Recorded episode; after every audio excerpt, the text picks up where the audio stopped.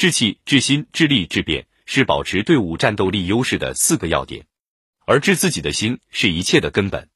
先到战场，等敌人远道而来，自己安逸休整；等敌人疲劳奔走，自己吃饱；等敌人挨饿，这是智力保持战斗力的方法。前面说到，李世民按兵不动，等窦建德部队列阵整整一上午，就是让敌方由治变乱，由静变滑，由易变劳，由保变机，由不可变可，消耗他的战斗力。李靖说兵法千章万句不出一条，就是治人而不治于人，掌握主动。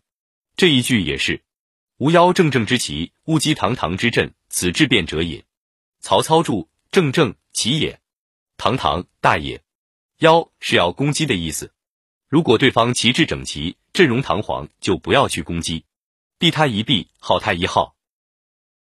等他朝气锐没了，渴了，饿了，不兴奋了，变成骤气堕，暮气归了，再出战。曹操围了邺城，袁尚带兵来救。曹操说：若从大道来，当避之。若寻西山来，此诚擒耳。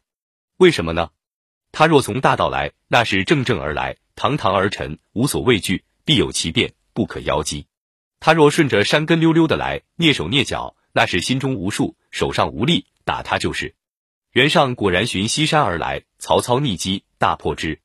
质变是善治变化之道，以应敌人，根据敌人的情况来变通。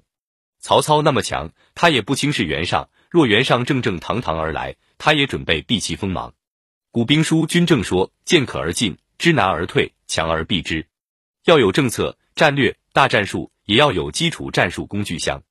原文中是这样说的：雇用兵之法，高陵勿向，背丘勿逆，阳北勿从，锐卒勿攻，耳兵勿食，归师勿遏，为师必却，穷寇莫追，此用兵之法也。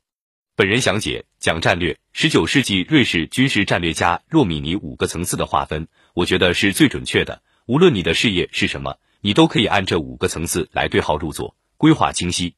一是政策，若米尼把政策放在战略之前，他也认为他是第一个在战略学上提出政策高于战略的。就战争而言，先有外交政策，后有战与不战，或与谁结盟，与谁战，以近代远，以逸待劳，以保待机，此智力者也。就经营而言，先有我们对社会、对消费者的政策，然后才有我们怎么做的战略。所谓政策，就是我是谁，我代表谁的利益，我的行事方针。